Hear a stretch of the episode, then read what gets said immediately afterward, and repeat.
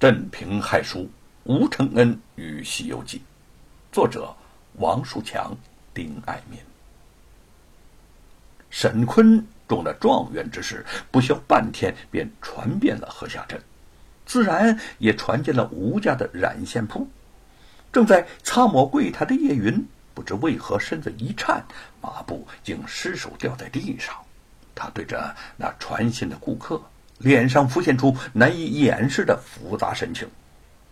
沈坤，贤弟中状元，好，好的很。那顾客一边挑着染线，一边说：“都说你家相公聪明过人，颇有才学，怎么不敢去赶考呢？人家沈公子啊，和他年纪相仿，都考中状元了，眼看就要到京城去面见皇上封官了。”你家相公写了好几年的书，写出什么来了？还不如卖染线呢。叶云的脸上忽青忽白，这种尖锐的讽刺，仿佛就是火上浇油，雪上加霜，让他本已酸楚难当的心更加如汤沸腾。他哭泣着跑出了染线铺，一直跑回了家。书房里。吴承恩还在头也不抬地修改着《西游记》，玉凤在一边陪伴着他。两个人见到叶云满脸泪痕地跑了进来，都吃了一惊。玉凤急忙走到叶云身边说：“姐姐，出什么事儿了？”叶云口里大声地喘着气，冲动地一把将玉凤推到一边，大声地朝着吴承恩嚷嚷道：“沈坤高中状元了！”吴承恩一愣，旋即惊喜的站了起来，激动的在书房里头转起圈来。沈坤贤弟中状元了，这是天大的好事啊！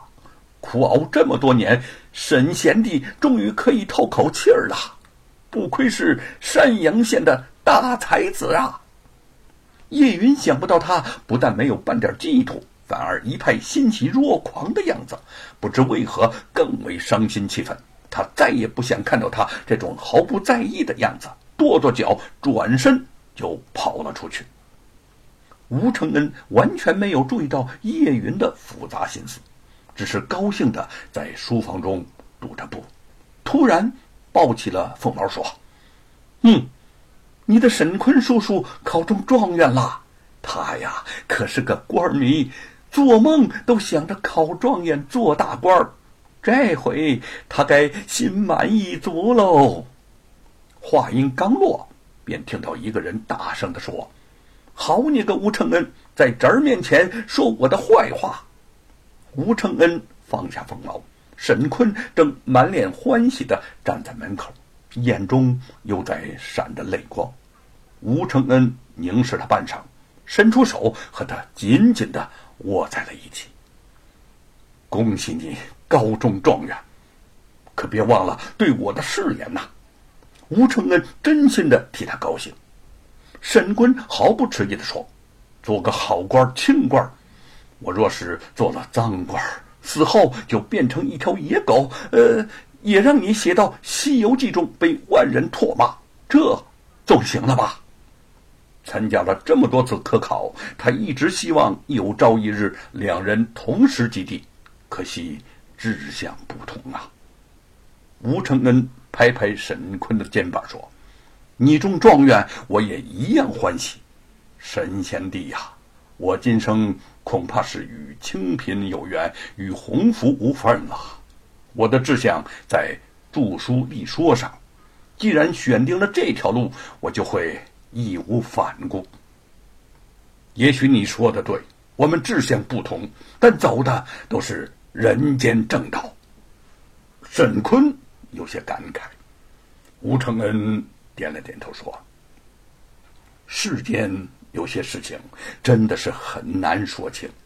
以往我嫉恶如仇，凡是妖魔鬼怪，一概让美猴王乱棍打死。”可是得到高人指点后，我才真正的体悟到人世间最可珍贵的，就是生命。看着沈坤神采飞扬的样子，吴承恩忽然有些伤感。这位自小到大的好朋友中了状元以后，只怕很快就会离开河下镇，离开山阳县，离开淮安府。以后两个人再想像现在这样无话不谈，不知要等到何时了。吴承恩和沈坤在书房中交谈良久，玉凤担心叶云出事儿，到附近找了一番，却始终没有见到他的影子。叶云从书房中伤心的奔出，脑中也是昏昏荡荡，竟不知不觉的来到了半山坡吴瑞夫妇的墓前。看到公婆的墓碑，他扑通的一声就跪倒在地，痛哭失声。父亲，母亲，沈坤贤弟高中状元了，我本该为他高兴啊，可是却怎么也乐不起来。如果今日是相公中了状元，我想我可能连做梦都会笑醒。可是现在他的心里只有猴子和那本《西游记》，我眼看着他天天为写书荒废了时光。却不能劝阻他，父亲、母亲呐，你们说我该怎么办？如果们，如果你们地下有知，就托梦给他，劝他发奋读书，考取功名吧。儿媳求你们了。他边哭边说，心中郁闷难过，无以复加。好久，叶云才慢慢的走回吴家。玉凤一见到他，焦急的心情方才有所舒缓，放心的舒了口气儿，说：“姐姐，你怎么了？是不是有什么心事儿啊？”叶云疲倦的摇了摇头。玉凤轻声叹息：“你骗得了相公，可骗不了我。